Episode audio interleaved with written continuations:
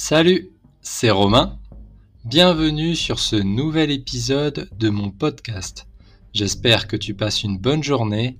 Si c'est pas le cas, mange du chocolat, ça fait toujours du bien.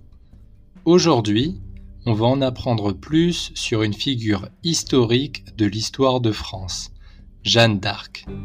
Sais-tu qui est-elle vraiment? Pourquoi est-elle célèbre? Reste avec moi et tu vas découvrir tout ça.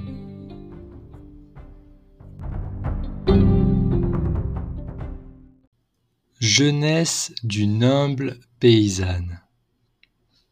Jeanne d'Arc est née en 1412 en Lorraine, au nord-est de la France, dans le village de Domrémy. Elle est une petite fille paysanne ordinaire. Elle aime chanter, danser et faire l'aumône aux pauvres.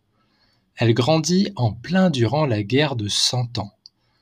La guerre de Cent Ans a en réalité duré 116 ans. En 1425, Jeanne d'Arc, qui a suivi une enfance religieuse, commence à entendre des voix.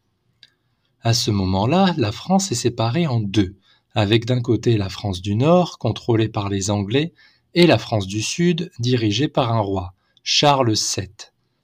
L'origine de ces voix reste encore aujourd'hui mystérieuse et les historiens ont du mal à s'accorder sur ce sujet. Elle aurait entendu des voix de saints et de saintes lui confiant pour mission de venir en aide à la France, jusque-là dominée depuis près de 90 ans par l'ennemi anglais. Elle est cependant apeurée du fait de son jeune âge et de son sexe, mais finit par se confier en 1428 à un membre de sa famille qui l'a conduit à Robert de Baudricourt, qui n'est autre que le représentant du roi. Il la traite de folle et la fait renvoyer chez elle. Un an plus tard, en 1429, elle décide de repartir à la charge accompagnée de ses partisans. Après avoir passé le test de l'exorcisme dont elle est sortie victorieuse, Robert de Baudricourt accepte de la faire accompagner jusqu'au roi à Chinon dans le centre de la France.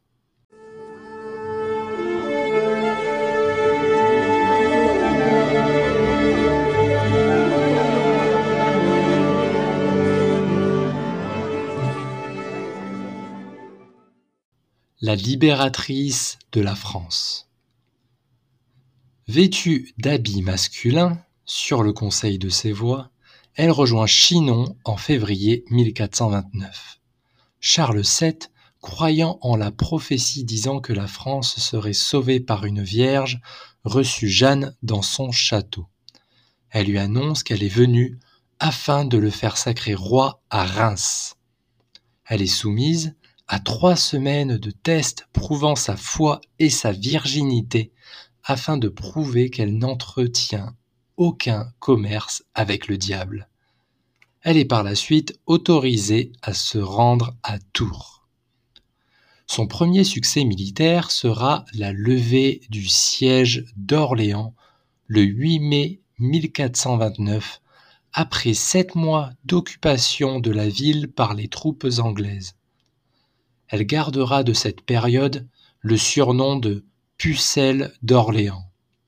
Ce succès local eut un profond retentissement et marqua un tournant dans la guerre de Cent Ans. Elle enchaîna avec la reprise de plusieurs villes aux alentours. Jeanne comprend que Charles VII, dont la naissance légitime avait été mise en cause par sa propre mère, ne serait vraiment roi qu'après être sacré elle força les portes de la cathédrale de Reims où l'enthousiasme populaire obligea le gouverneur bourguignon à s'incliner. Alors, le 17 juillet, Charles VII est sacré par l'archevêque de Reims. Jeanne, par la suite, obnubilée par la reprise de Paris, lance l'assaut sur la capitale en compagnie d'un petit groupe. Cependant, il s'agit d'un échec et elle est blessée lors de la bataille. Au printemps 1430, alors que Compiègne est aux mains de l'ennemi, les habitants en appellent à l'aide de Jeanne. La bataille fut un échec, et elle fut prise captive par Jean de Luxembourg, chef des Bourguignons alliés des Anglais.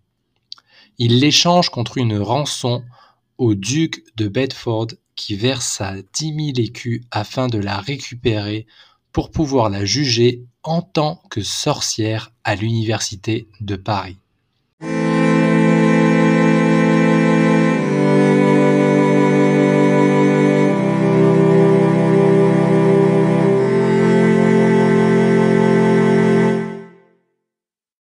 Le procès de Jeanne d'Arc.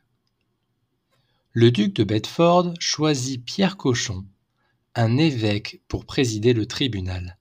Il s'agit donc d'un procès religieux ayant lieu à Rouen, au nord de Paris, jugeant à déterminer si Jeanne d'Arc était hérétique. Jeanne fit priver d'avocat durant toute la durée du procès. Elle affirma avec force la véracité de ses voix, son choix pour des habits d'homme, ainsi que son appartenance à l'Église militante. Êtes-vous en état de grâce lui demanda-t-on pendant le procès. Si je n'y suis, Dieu m'y mette, et si j'y suis, Dieu m'y garde. Elle réfuta tous les chefs d'accusation prononcés à son égard. S'ensuit des séries de tortures et d'humiliations publiques. Personne ne viendra à son secours, pas même le roi. Toujours accusée de sorcellerie, elle sera remise aux Anglais qui la feront périr sur le bûcher de la place du Vieux Marché à Rouen le 30 mai 1431. Elle ne reniera jamais l'existence des voix. Les Anglais, encore inquiets, firent disperser ses cendres en sept endroits différents dans la Seine. Une fois l'annonce de sa mort rendue publique, le peuple commença à vanter ses exploits et à se retourner contre les perpétreurs du procès. Elle incarna les espoirs français de mettre fin à cette guerre. Sans pouvoir en être témoin, elle a donc réussi dans sa mission de libérer la France.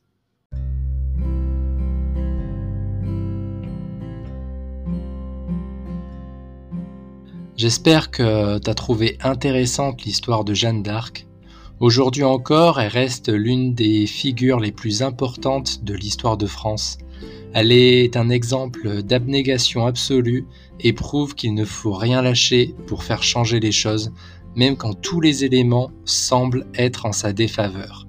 Si tu as des questions par rapport à l'épisode, n'hésite pas à me les poser sur Insta ou par mail à l'adresse suivante mankaiyourfrench.gmail.com.